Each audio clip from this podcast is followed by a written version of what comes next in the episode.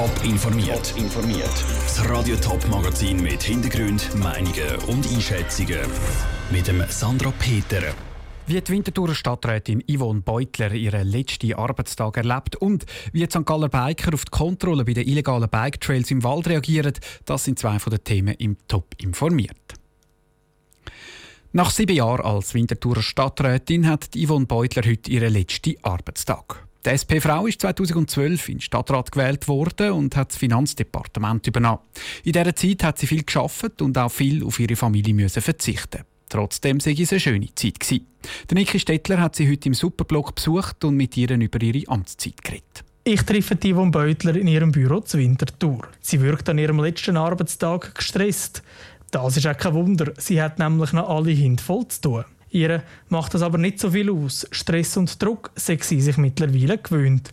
Als Finanzdirektorin hat sie so einige Sparpakete müssen durchdrücken und darum ist es umso schöner, wenn es dann auch mal Erfolgserlebnis gibt. Als der Kantonsrat den Soziallastenausgleich verabschiedet hat oder ein wichtiger Meilenstein zum Soziallastenausgleich, das habe ich wirklich gedacht, das ist jetzt lässig, dass das noch ist, während ich im Amt bin, weil das jetzt da das gelungen ist. Da hätte uns am Anfang ja äh, niemand von Rappen drauf geredet, dass das gelingt. Mit dem Soziallastenausgleich soll geregelt werden, dass Gemeinden, die mehr Menschen in der Sozialhilfe sind, von den Gemeinden, die weniger hin unterstützt würden. Für Yvonne Beutler ein grosser Erfolg zum Schluss. Sie ist bis zu der letzten Minute Vollblut-Stadträtin. So auch bei ihrem Abschied. Ich habe den besten Abschluss, den ich mir wünschen kann. Und zwar haben wir heute noch unser Departementsmeeting. Das ist ein Austausch, ein Weiterbildungsabend mit dem Kader vom Departement. Das ist ein Weiterbildungsteil, aber dann gehen wir auch zusammen essen. Und ich glaube, mein Amt wird heute Abend erst 23.59 fertig sein. Das ist bei der Bevölkerung immer besser angekommen. Dreimal ist sie ins Amt gewählt worden, zuletzt im März 2018. Dort hat sie sogar das beste Resultat von allen Kandidaten gemacht. Sie meint aber, das will sie nicht zu gross gewichten. Man kann nicht immer genau sagen, wie ein Wahlresultat zustande kommt. Genauso wie, man nicht kann sagen warum hat jetzt der äh, so ein schlechtes Wahlresultat oder ist sogar abgewählt worden. Aber natürlich freut es einem. Es hat mich gefreut. Ich habe das Zeichen der Wertschätzung auch für meine Arbeit entgegengenommen. Aber allzu viel daraus ableiten sollte man glaube nicht. Yvonne Beutler begleitet mich nach dem Gespräch zur Tür und meint mit einem Augenzwinkern, es sei wohl das letzte Radiointerview für eine längere Zeit. Das ist ein Beitrag von Niki Stettler. Die von Beutler fängt schon morgen mit ihrem neuen Job an. Sie beratet Menschen in Führungspositionen. Mit dem Mountainbike durch den Wald fetzen ist in den letzten Jahren immer beliebter geworden. Viele Mountainbiker im Kanton St. Gallen haben aber diesen Samstag scharf müssen bremsen. Mitten im Wald sind sie auf Polizisten getroffen, die zusammen mit den Forst- und Jagdverantwortlichen Kontrollen gemacht haben. Das Ziel: Biker, die auf illegalen Trails, also Waldwege unterwegs sind. Patrick Walter. Die Kontrollen haben die Behörden vor zwei Monaten angekündigt. Jetzt haben sie ernst gemacht. Illegale Bike-Trails gefährden nämlich den Lebensraum der Waldtiere. Und solche illegale Bike-Trails sind in den letzten zwei Jahren immer mehr zum Problem geworden, sagt Raphael Lüchinger, der Regionalförster der Waldregion St. Gallen. Dann haben sie auch angefangen Schaufeln, Steilwandkurven bauen, haben teilweise auch Holz auf die Seite geräumt, haben es auch mit Motorsägen äh, weggeschnitten und so weiter. Also wahrscheinlich entstehen die irgendwie, wenn ein paar zusammen sind, fahren wir mal da oder ab und wenn natürlich im Schluss 20 oder 30 Tore gefahren sind, dann ist am Schluss halt wirklich ein Trail. Und obwohl der Weg dann also gut sichtbar ist, bleibt er ein illegaler Trail.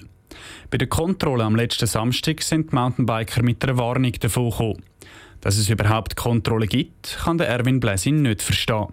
Er ist schon lange leidenschaftlicher Mountainbiker und Gründer vom Bike-Treff Schlössli. Seiner Meinung nach braucht es einfach mehr Trails in den Wäldern. Und die illegalen Trails haben sogar einen Vorteil. Die Wege die werden so gebaut, dass wir Spass haben auf diesen Weg.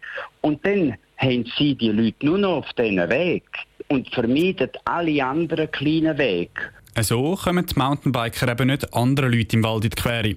Trotzdem sagt Erwin Bläsi, dass er und seine Gruppe sich an die Regeln möchten halten. Sich an die Regeln halten, das ist auch beim Veloclub St. Gallen das oberste Credo, erklärt der Präsident Andreas Isenhut. Er findet die Kontrolle in den Wäldern darum auch gut.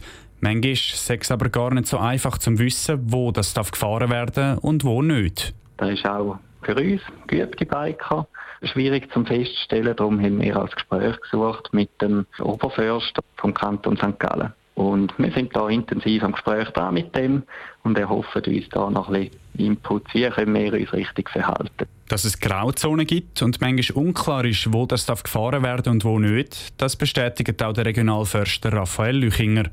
Darum war eines der wichtigsten Ziele der Kontrollen auch, die Biker aufklären. Der Beitrag von Patrick Walter. Die Forst- und Jagdverantwortlichen vom Kanton St. Gallen wollen auch im Frühling wieder Kontrollen durchführen. Dann gilt es aber ernst. Mountainbiker auf illegalen Trails müssen einen Buß von 50 Franken zahlen.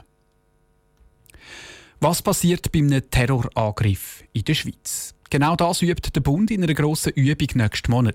Konkret geht es darum, wie der Bund, die Armee und die verschiedenen Organisationen zusammenarbeiten. Schon heute haben die Verantwortlichen über die Übung informiert. Dominik Meienberg.